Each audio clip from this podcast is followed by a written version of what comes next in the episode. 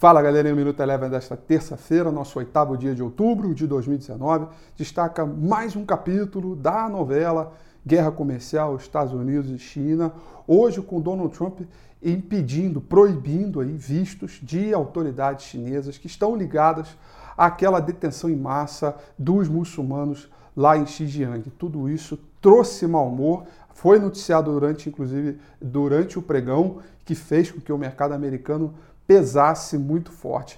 E durante esse noticiário, está, o mercado acompanhava a fala do Jerome Powell, presidente do Banco Central americano, que não deu pistas de política monetária. Portanto, o clima de tensão permaneceu no ar. O índice S&P 500 fechou com forte queda na mínima do dia, com queda de 1,56%. Vale lembrar que na próxima quinta-feira autoridades dos Estados Unidos e China vão se encontrar para discutir é, um acordo mais amplo sobre as questões né, de guerra comercial. Portanto, essa novela certamente ela não encerra por aqui, ainda vai se desenvolver, tem muito pano para manga.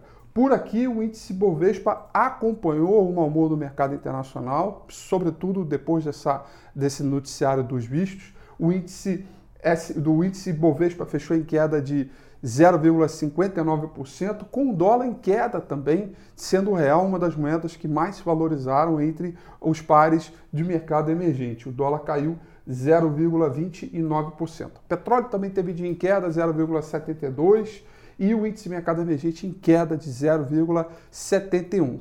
Além de tudo isso, as discussões por aqui no nosso cenário político ficam por conta de quem vai ficar com os recursos do leilão do pré-sal, da sessão onerosa, o que uma definição dessa pauta destravaria a pauta da reforma da Previdência, portanto, algo relevante também que a gente deve acompanhar para os próximos dias e horas também, que isso pode ser definido hoje. O Minuto Eleven fica por aqui.